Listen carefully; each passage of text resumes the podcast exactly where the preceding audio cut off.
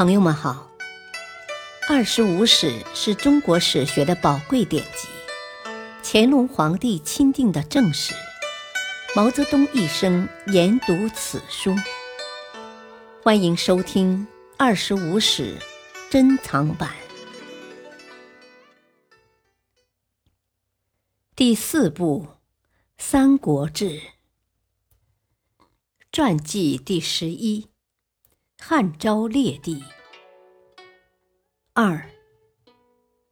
建安六年春，刘表亲自到郊外迎接刘备，以上宾礼节接待他，给他增加部队，请他屯兵新野（今河南新野），替他看守北大门。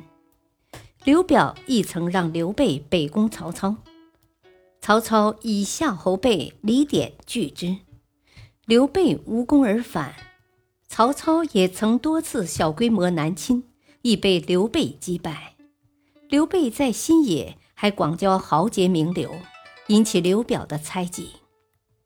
建安十二年（两百零七年），四十七岁的刘备三顾茅庐，请出年仅二十七岁的诸葛亮为辅佐。建安十三年七月，曹操在统一北方后。率大军南攻荆州。八月，刘表病死，刘琮派遣使者投降曹操。当时刘备屯兵樊城，曹操至晚后，他才知道，即准备撤逃。诸葛亮建议攻打刘琮，可据有荆州，但刘备看在妻父的面子上，下不了手。在经过襄阳时。仍在城外高呼刘琮，向其道别。当时襄阳城中的许多官吏和百姓纷纷出城追随刘备。刘备带着撤离的民众十余万，辎重数千辆，一天只能走十余里。曹操以轻骑日行三百里，在当阳长坂追上刘备。刘备稍战即败。遇刘琦、关羽以船队来接，才率军和部分百姓逃到夏口（今汉口）。九月下旬，孙权派鲁肃来荆州打探情况，刘备急于月初派诸葛亮去联络孙权。十一月，孙刘联军在赤壁大破曹军，初步孕育了魏、蜀、吴鼎立的局面。此后，刘备推刘琦为荆州刺史，同时，刘备率军南下，占武陵、临陵、长沙、贵阳四郡。建安十四年，刘琦病死，诸将共推刘备为荆州牧。刘备将治所迁到位于荆州中部的公安县。刘备干夫人病逝。孙权为巩固联盟，将妹妹孙尚香送来嫁给刘备。不久，孙权提出要与刘备联合取蜀的方案。荆州主簿因官认购孙吴大将军，可能以此为理由进驻荆州，并夺取荆州。刘备于是表示不能相从，孙权只好作罢。刘备、诸葛亮也认为。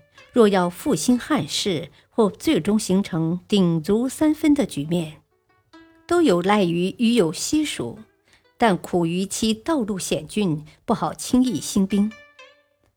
建安十六年（两百一十一年），益州牧刘璋因担心曹操夺汉中、打西蜀，采用张松的建议，派法正带四千人及大批礼物迎请刘备入蜀。助攻张鲁，法正见刘璋难成大事，早已与张松串通好，欲以益州为见面礼，投靠刘备。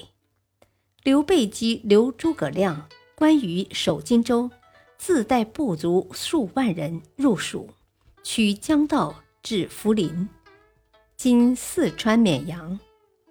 刘璋在此迎接刘备。张松、法正及军师统统皆建议刘备在酒席上杀刘璋，但刘备认为，在未取得民心之前，不应急于夺取土地。刘璋又给刘备增加了一些兵马，还把白水关驻军的指挥权交给他。但刘备在峡盟驻军约一年，注意收买人心，却为北上与张鲁打一仗，在益州引起各种议论。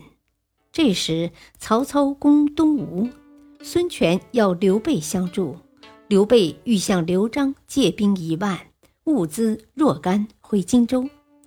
刘璋只同意借兵四千，其余物资只给一半。